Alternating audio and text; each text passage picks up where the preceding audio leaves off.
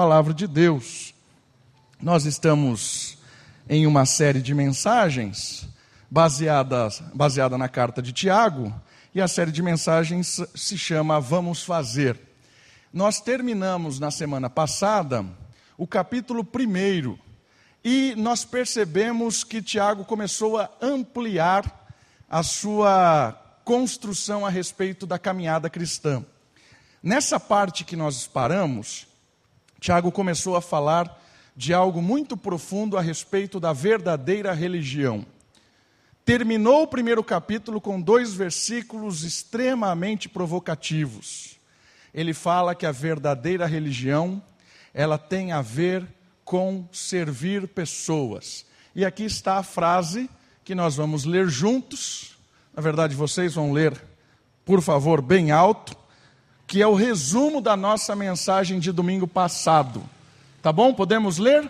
Vamos lá? Um, dois, três, vai!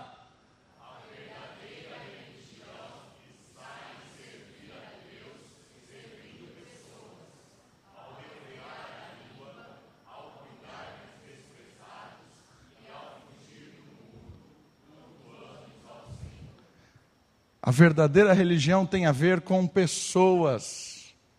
O ritual que agrada a Deus é o ritual de servir pessoas. Como? Com uma língua transformada, uma língua que mais edifica do que qualquer outra coisa. Edifica quem? Pessoas.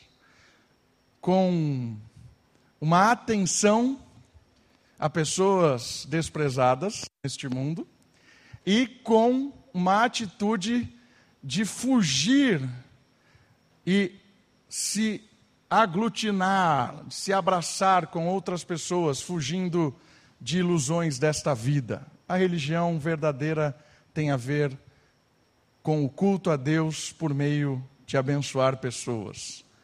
Isso aqui é uma inovação na história da religião fantástica provocada pelo cristianismo e pela forma com que Tiago apresenta o culto a Deus. E aqui, neste momento, capítulo 2, nós vamos iniciar hoje, nós vamos caminhar alguns versículos do capítulo 2. Ele vai desenvolver um pouco mais desta história da verdadeira religião. Porque ele vai falar a respeito de uma palavra que tem a ver com religião. Se você fala de religião, a palavra fé vai aparecer, com certeza. E aqui, Tiago, nesses primeiros versos do capítulo 2, no versículo 1 ao 4, Tiago vai desenvolver a temática da religião a partir da palavra fé. E ele vai trabalhar uma temática também provocativa. Lembra? O tema da nossa série é para nos despertar de uma fé morta. Tiago, ele é alguém que provoca, que incomoda. Eu saio daqui, quando eu leio esse texto bíblico, provocado, desafiado, incomodado. Então, nós vamos ser provocados nesses quatro primeiros versos, essa noite, nessa temática que envolve a fé e a verdadeira religião. A fé que não trata com diferença. Tiago começa o capítulo 2 falando que a verdadeira fé, que tem a ver com a verdadeira religião, é uma fé que não trata pessoas com diferença. Vamos para o texto? Convido você a abrir em Tiago capítulo 2. Eu quero ler os quatro primeiros versos, os quatro primeiros versos e depois a gente vai comentar os versos. A verdadeira religião tem a ver com a fé que não trata com diferença. Diz assim a palavra de Deus por intermédio de Tiago, capítulo 2, do versículo 1 ao versículo 4.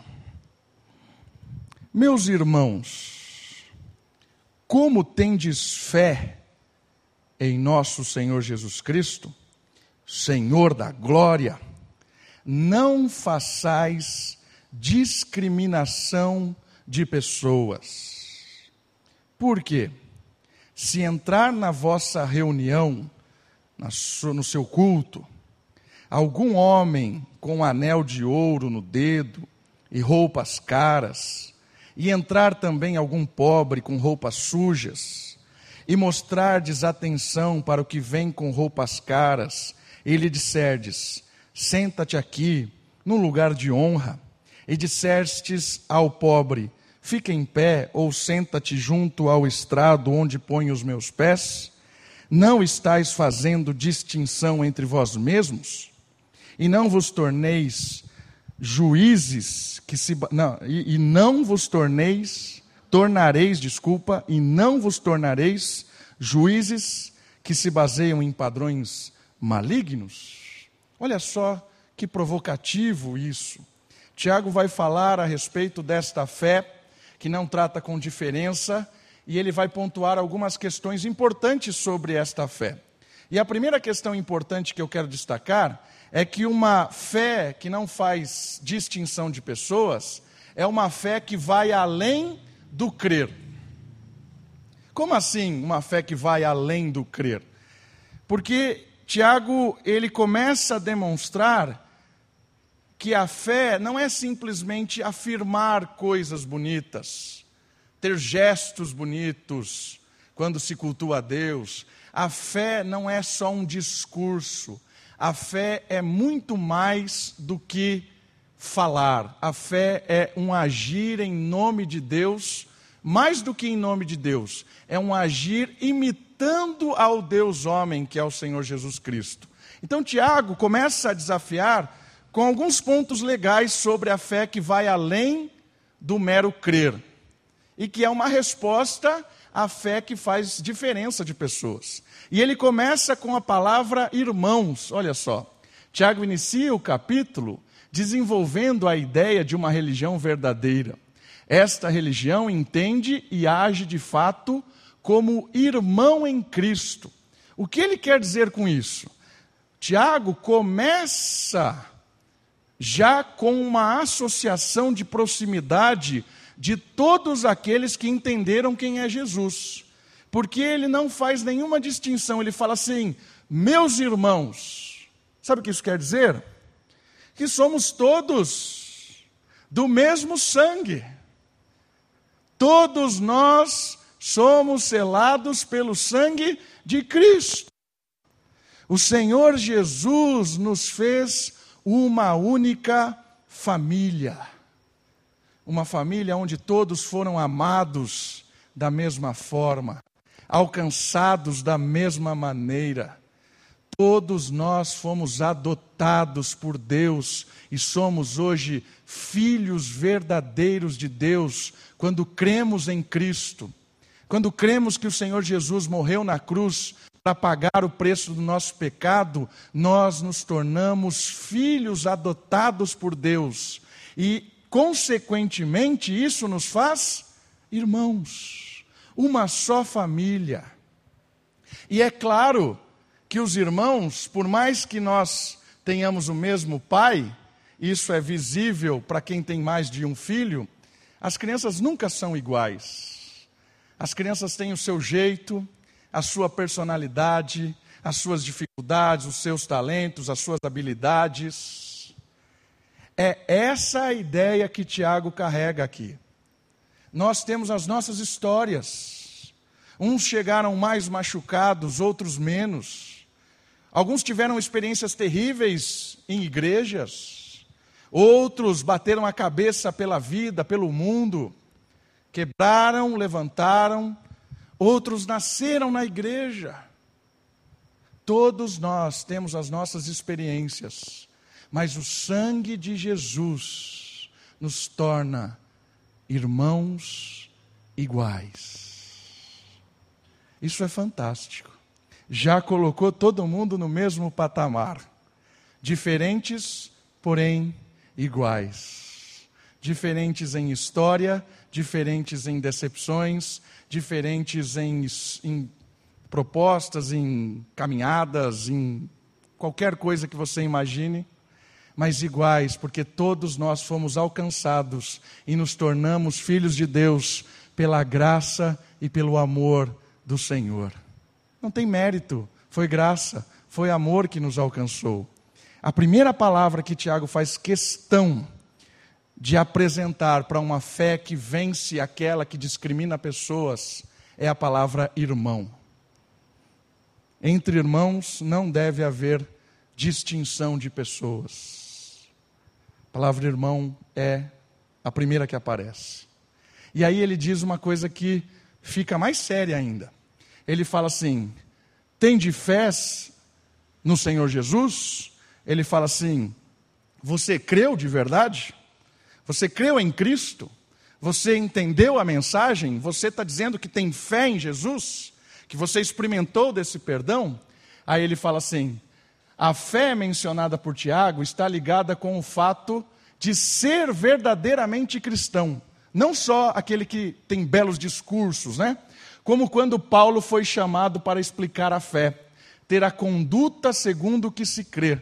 Então, essa palavra fé que aparece aqui é a mesma que Paulo, quando ele é chamado para apresentar a fé dele diante das autoridades, em Atos capítulo 14, a fé que ele diz: Eu vou apresentar para você, autoridade, seja ela qual for, a minha fé. E como é que Paulo apresenta a fé dele?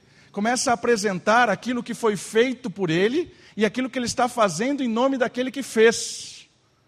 Porque a fé começa com um Deus que dá a possibilidade de alguém crer, e essa pessoa crê em Cristo, e a partir desse encontro com Cristo, essa pessoa começa a contar a história do que o Senhor Jesus tem feito na vida dela, as transformações, as mudanças porque Jesus não deixa ninguém como ele encontra. Então, essa fé que Tiago está nos provocando a pensar, é uma fé que Deus coloca no nosso coração e que faz com que cada dia mais, pelo poder do Espírito de Deus que habita em nós, nós nos tornemos semelhantes a Jesus e nós podemos testemunhar desta fé. Eu posso contar quem eu era, o Davi, antes de Cristo. O Davi, semana passada, por quê? Porque a fé, ela vai gerando no meu coração um relacionamento com Deus que dia a dia me liberta das coisas que me afastam de Deus.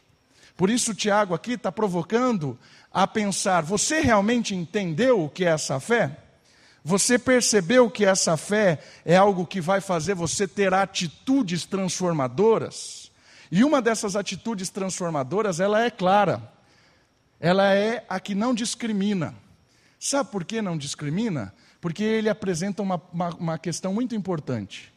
Sabe quem é o Senhor que você está dizendo que você crê?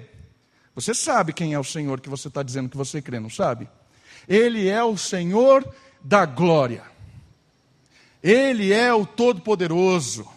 Ele é aquele que brilha na escuridão. Por quê? Porque ele é santo, íntegro, justo, ele venceu a morte, ele reina, ele é o Todo-Poderoso, ele é o glorioso. Você sabe quem é a pessoa que você crê, não sabe? Sei. Então, toda a glória diante da glória de Cristo é nula. Não existe glória de ninguém diante da glória de quem é Cristo. Por que que Tiago pegou essa ideia? Agora eu quero que você pense numa coisa que vai acontecer no texto que é fantástica. Porque ele fala assim: você entendeu de quem é a glória? Essa glória é só de Cristo. Só Ele é o poderoso. Quando você olha e reconhece o Senhor da glória, todos nós somos dependentes desta glória. Somos irmãos, somos iguais, desesperados pela glória de Deus. E aí ele fala assim: se você conhece esse Deus da glória, você jamais vai tratar alguém com diferença. Porque a fé que realmente crê em Cristo, e entende quem é Jesus, percebe que todo mundo precisa dele. não de você. Precisa do Senhor da glória e não de você e não de ninguém deste mundo. Por que, que esse ponto é importante? Porque você percebeu quem é que eles tratam diferente aqui, né? Olha o que o texto vai dizer: quem é que é tratado diferente? É aquele que entra na igreja com glória. Percebeu? Porque, ó, entra na vossa reunião o homem com o anel que brilha. O homem que tem na roupa glamour. É aquele que entra na igreja e as pessoas. Oh.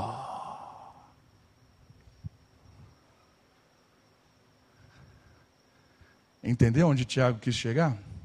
Tiago falou assim: se você está olhando para o glorioso errado, a sua atitude vai ser errada. Se você não percebeu quem é que realmente tem a glória do negócio, você vai ser adorador de quem não se deve adorar. A discriminação de pessoas começa quando nós nos rendemos à glória deste mundo. Quando nós nos rendemos à glória deste mundo, a nossa fé, ela se torna uma fé morta, que não tem ação.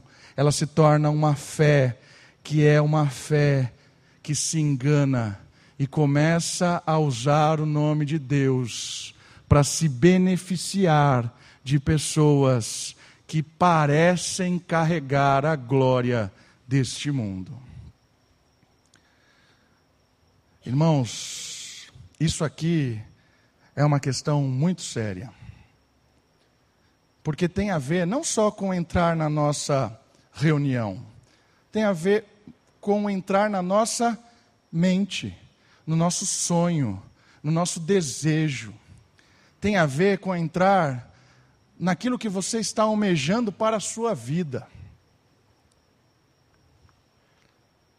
Talvez, quando entre alguém aqui na igreja, muito bem vestido, alguém que tenha um renome, né, o ano que vem é ano de vir pessoas importantes na igreja, pode esperar. Importantes, né? e aí, é, mas não é só isso. E quando chegam pessoas importantes na sua vida para resolver os seus problemas no trabalho. Essa semana um rapaz veio estudar a Bíblia comigo e a gente estava trocando uma ideia sobre o trabalho e tal. E ele falou que ele tinha pedido demissão justamente porque a empresa onde ele estava trabalhando começou a sonhar demais. E o sonhar num estilo perigoso. Começou a se injetar dinheiro de forma a gerar propina. Então você paga isso para poder injetar mais dinheiro. Você molha a mão de tal aqui para injetar um pouquinho mais de dinheiro. Começou a prosperar? Começou. E você saiu? Saí, porque aquilo não. Aquilo não é glorioso, é glorioso, porque está chamando a atenção das pessoas, porque a empresa está crescendo. Aí ele me disse uma coisa legal, mas essa glória eu não quero. Será que você e eu estamos dizendo isso para o mundo? Essa glória que você está me oferecendo eu não quero, porque eu sei quem é o Rei da Glória. Pode ser uma glória na área financeira, pode ser uma glória na área de estudo, pode ser uma glória, qualquer coisa que seja. A vida é enganosa, é ilusória, a gente está o tempo todo correndo atrás de glórias fúteis, glórias inúteis, e a gente fica babando o ovo desse mundo que quer apenas devorar a nossa vida. Meu irmão, minha irmã, pare de deixar que o mundo sugue a sua vida Pare de deixar que você seja usado por esse mundo e está babando ovo para glória que não é glória nenhuma. Tiago está dizendo para nós que se nós conhecemos o Rei da Glória, nós dependemos do Rei da Glória, e nenhuma pessoa e nenhuma proposta vai ser tão gloriosa a ponto de fazer com que eu abra a mão de estar aos pés do Rei da Glória. Nenhum convite vai ser tão glorioso ao ponto de estar rendido aos pés do Rei da Glória. Tiago diz que a verdadeira religião não faz distinção de pessoas, porque sabe quem é o Rei da Glória. Porque a sua fé vai além do discurso. E aí ele completa uma coisa que eu acho muito legal também, que uma fé verdadeira é uma fé que promove a unidade. Por que que promove a unidade? Por alguns aspectos do texto que eu acho legal. Em uma ilustração que bem pode ocorrer em nossas reuniões, Tiago quer revelar que o fruto cristão não é parcialidade, mas unidade em meio à diversidade. A ilustração que Tiago usa aqui de entrar alguém muito é, glorioso em termos do mundo e alguém muito é, desprezado em termos do mundo e usando as suas vestimentas para caracterizar essa diferença, Tiago usa essa ilustração para apontar uma questão de diferença e de igualdade. E olha só, o anel de ouro e a roupa cara chamam a atenção para uma condição social daquela pessoa. E a roupa suja, o cristianismo, é, a roupa suja faz o contraste dessa roupa gloriosa, né? O cristianismo atingiu a todos, por isso todos devem ser tratados iguais. Lembra do começo? Irmãos, o cristianismo atingiu a todos. Ninguém tem glória. Todos devem ser tratados iguais, não por causa de nós mesmos, mas por causa do Rei da Glória. E porque nós somos irmãos. Ninguém aqui é pai de ninguém, senhor de ninguém. Nós somos todos filhos de Deus. Quando nós entendemos isso, a nossa fé ela, é, ela não distrata pessoas porque ela promove a unidade. Ela não trata ninguém mais segundo a carne, como diz a carta de Pedro. Ninguém mais é tratado segundo a carne. E o que isso quer dizer?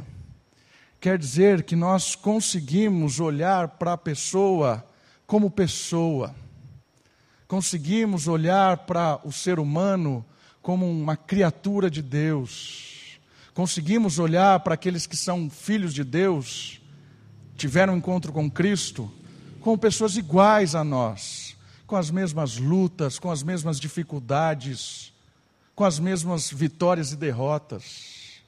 E é óbvio que tem diferenças aqui, irmãos.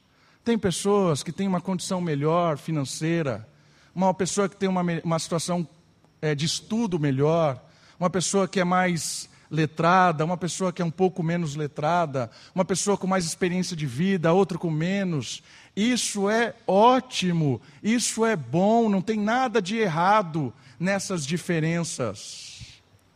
A diferença que faz o erro acontecer é quando essas diferenças da vida ganham a glória indevida. As diferenças da vida ganham o desprezo indevido. Aí que está o problema.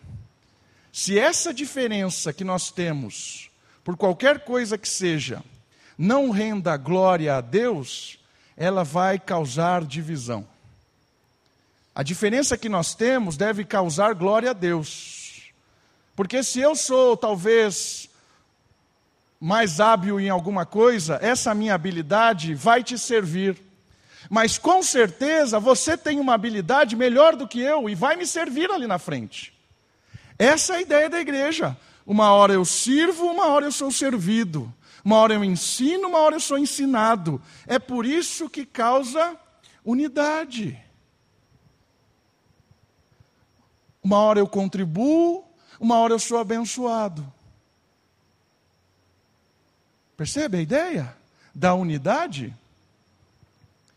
Quando eu entendo quem é o Senhor da glória, eu confio nessa unidade e não trato ninguém diferente.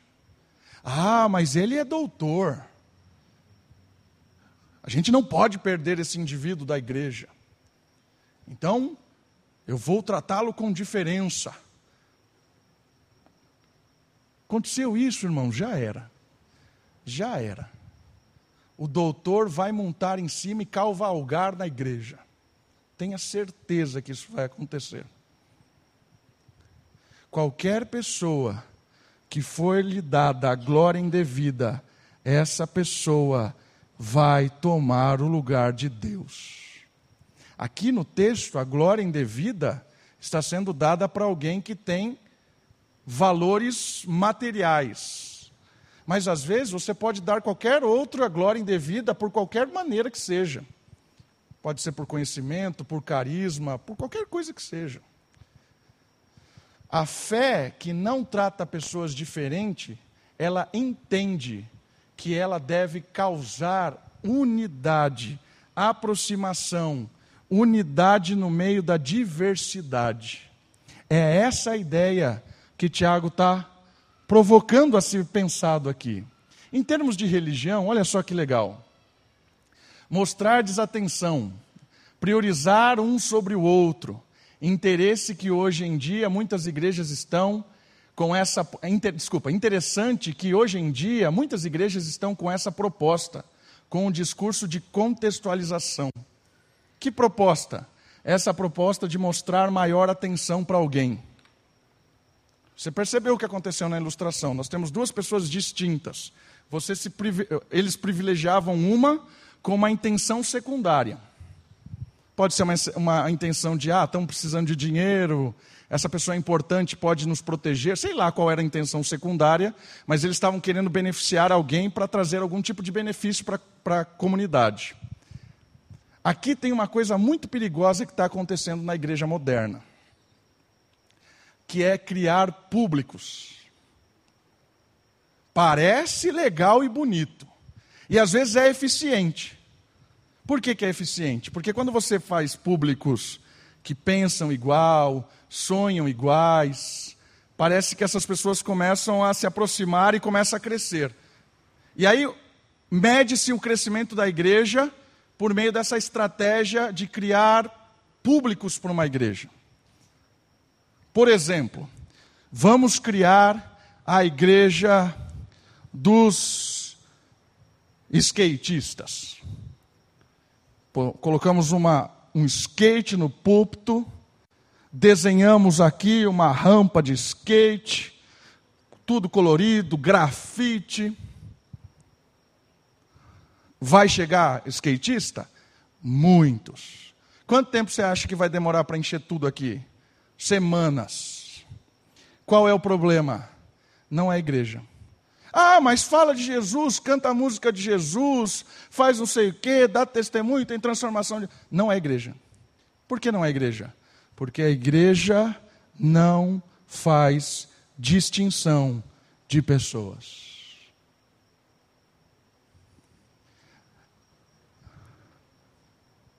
Jesus, quando ele chamou os doze, ele não pensou em fazer um grupo coeso.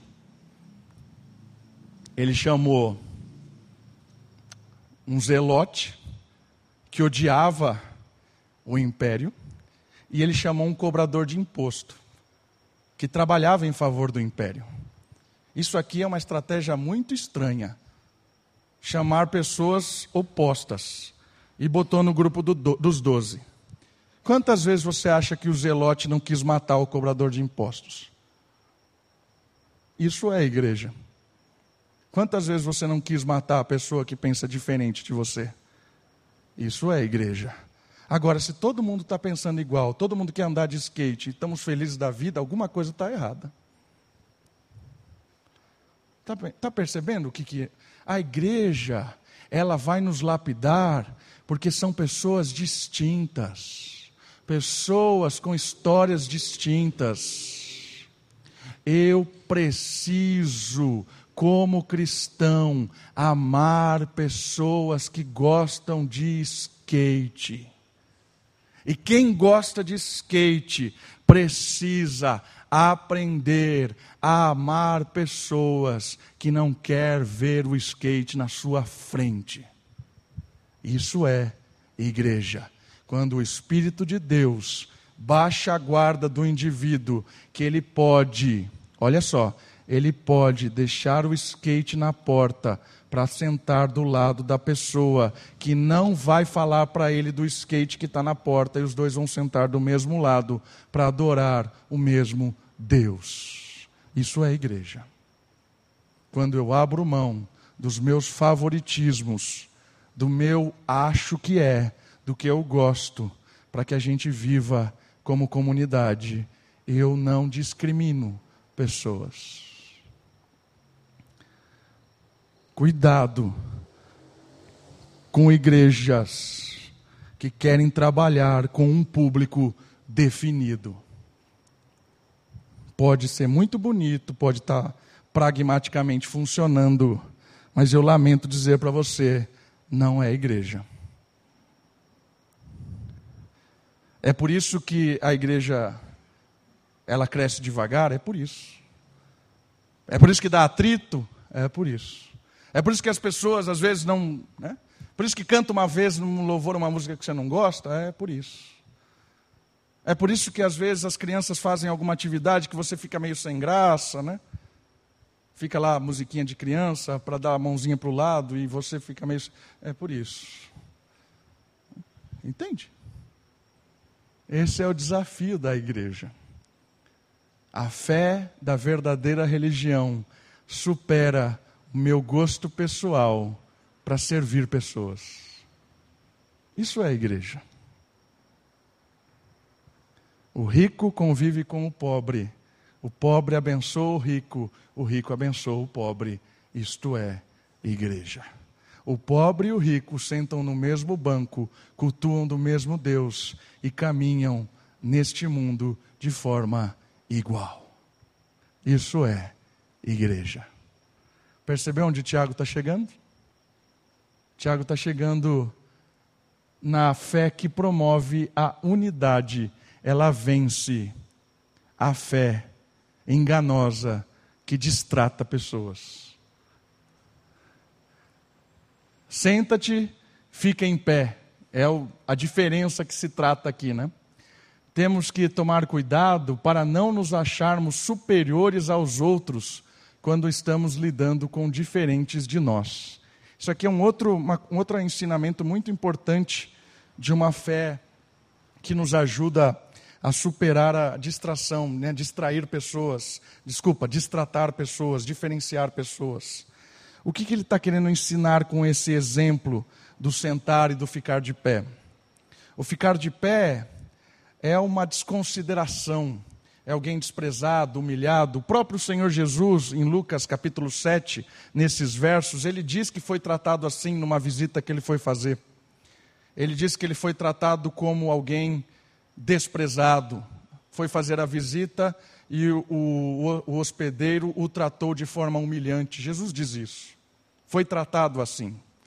E ele está falando, Tiago está falando para que não se aconteça esse tratamento distinto dentro da igreja de humilhação e de consideração.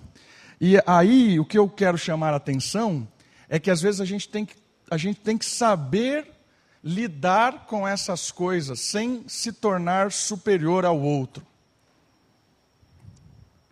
Como assim?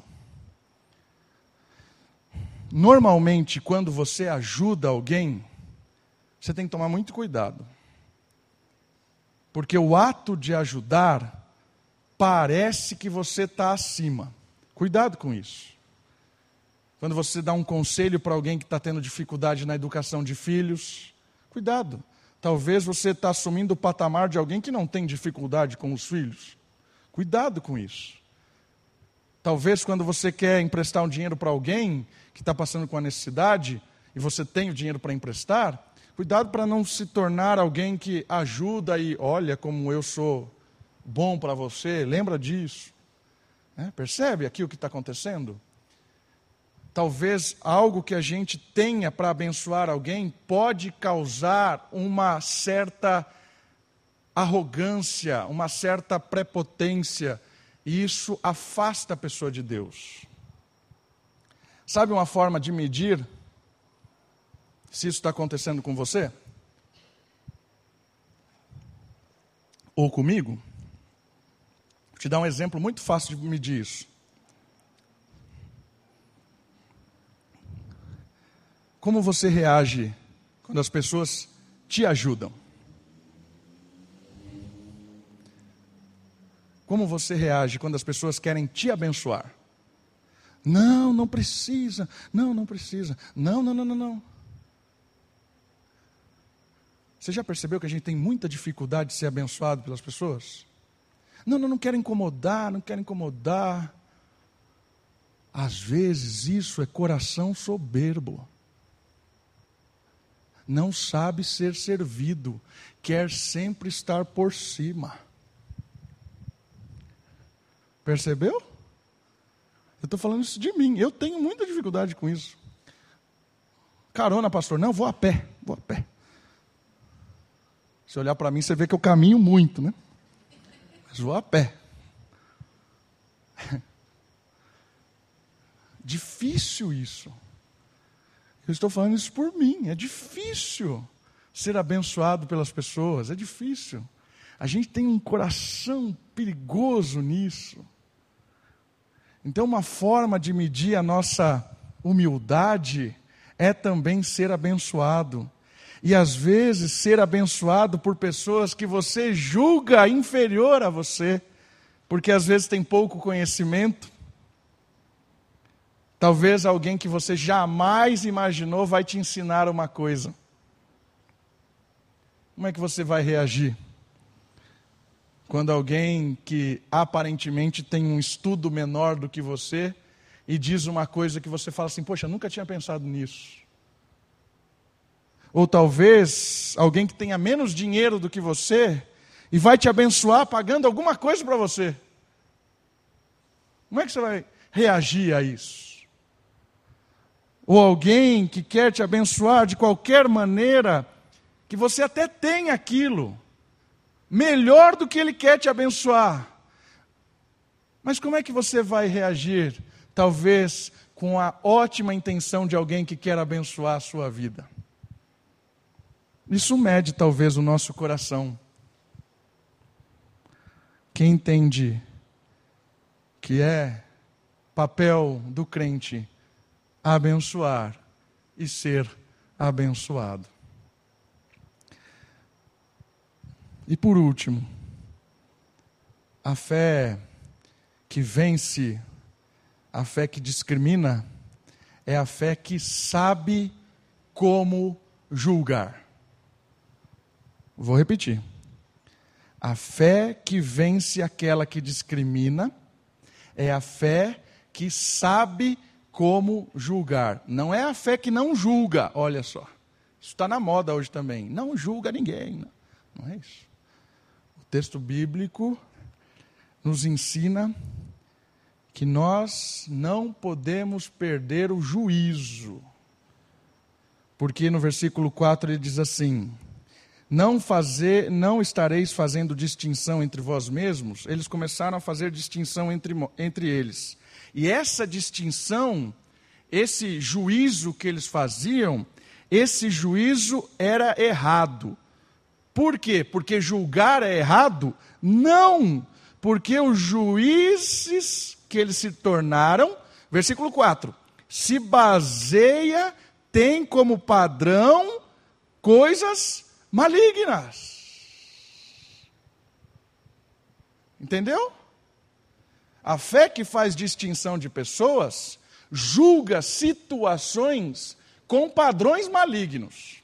Aqui o padrão que estava sendo estabelecido para julgar quem deveria ser considerado e quem seria desconsiderado, era um padrão mundano, maligno. Era o padrão de glória.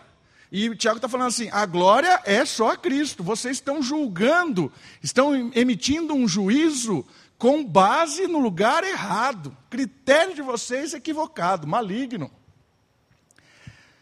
Mas se existe um critério maligno, com certeza existe um critério certo. Julgai todas as coisas com a palavra de Deus. A palavra de Deus nos dá condição de juízo sobre as coisas.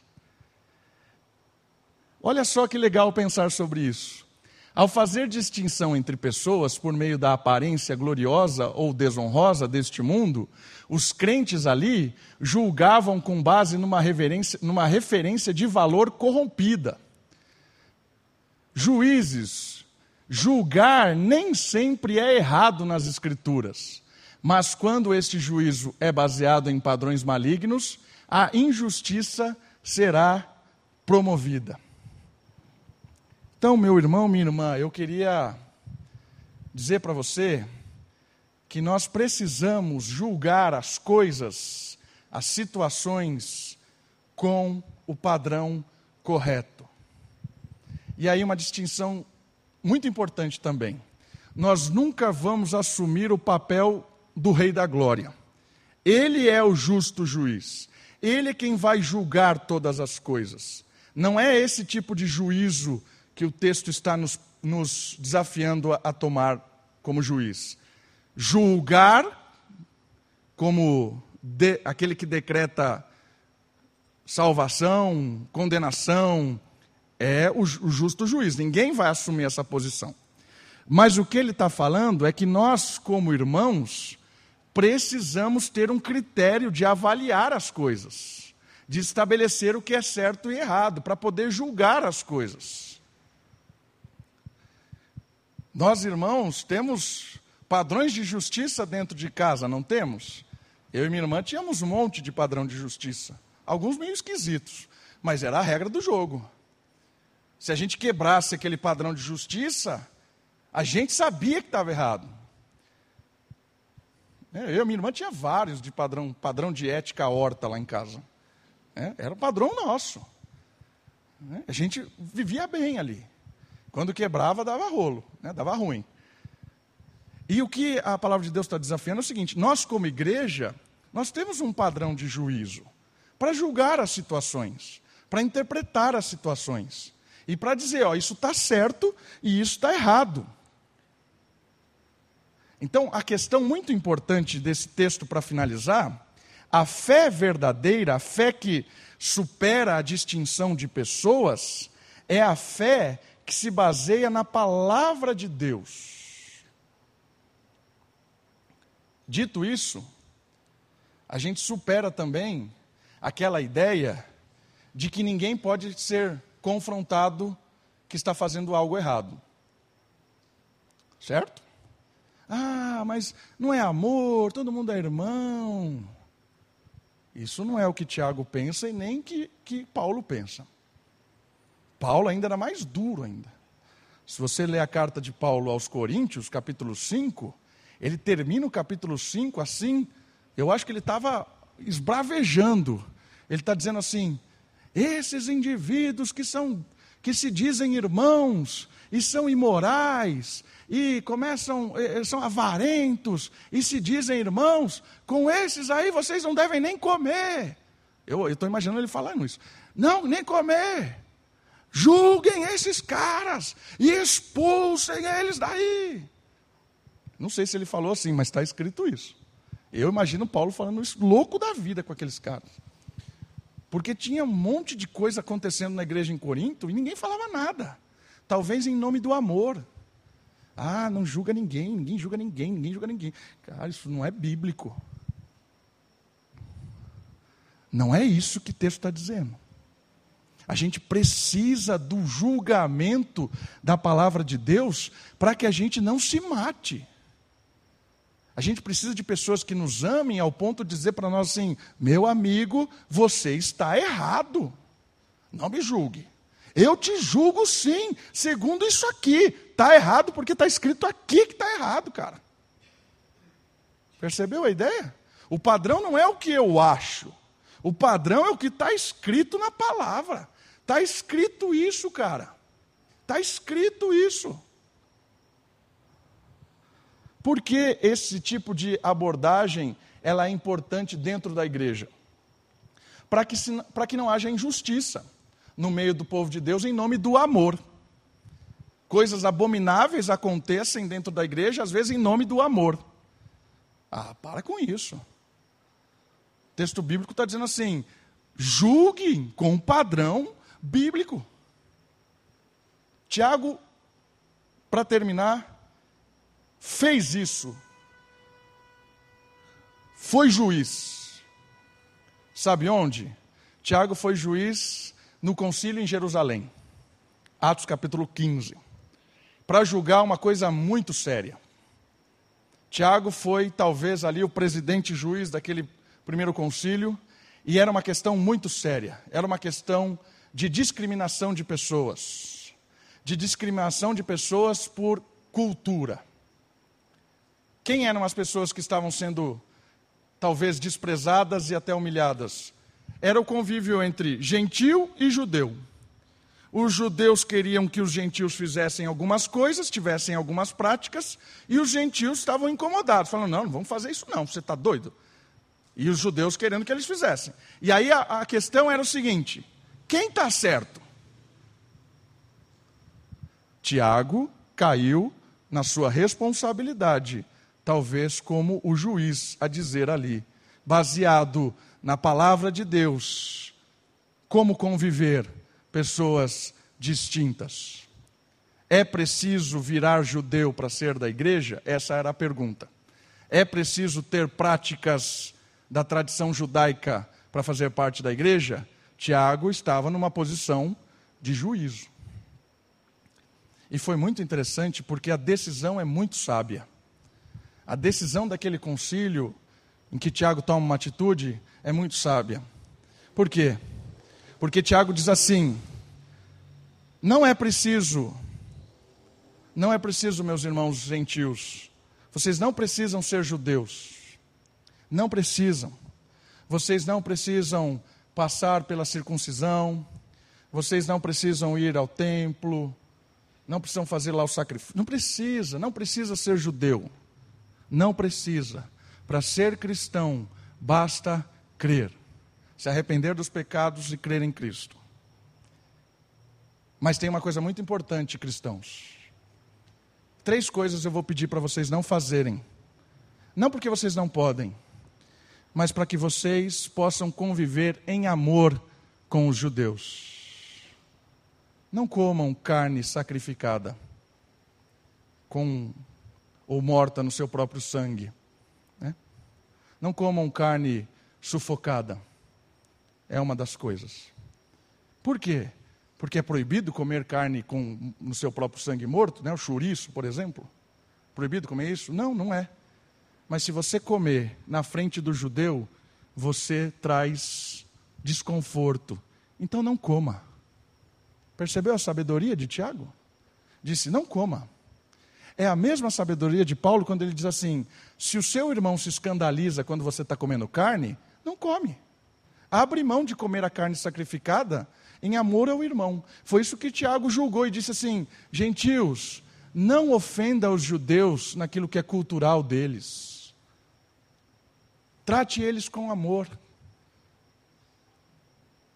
O juízo de Tiago em decretar o que é certo e o que é errado. Trouxe paz para a igreja e unidade. Não mais discriminação por aquele que come carne ou aquele que não come carne, aquele que faz tal coisa ou aquele que não faz tal coisa. Trouxe unidade. Eu quero terminar hoje, irmãos, dizendo o seguinte: a fé da verdadeira religião ela é muito mais do que simplesmente dizer que crê.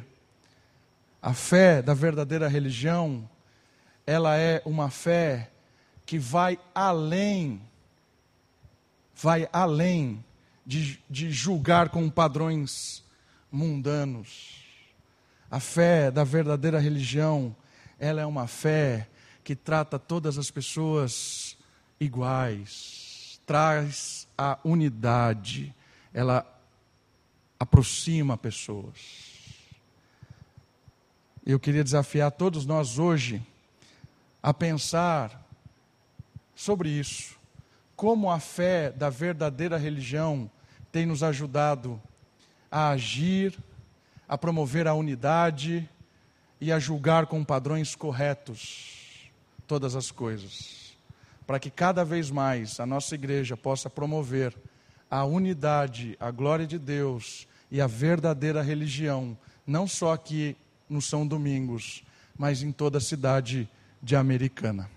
Vamos orar? Baixe sua cabeça, feche os seus olhos, ore ao Senhor.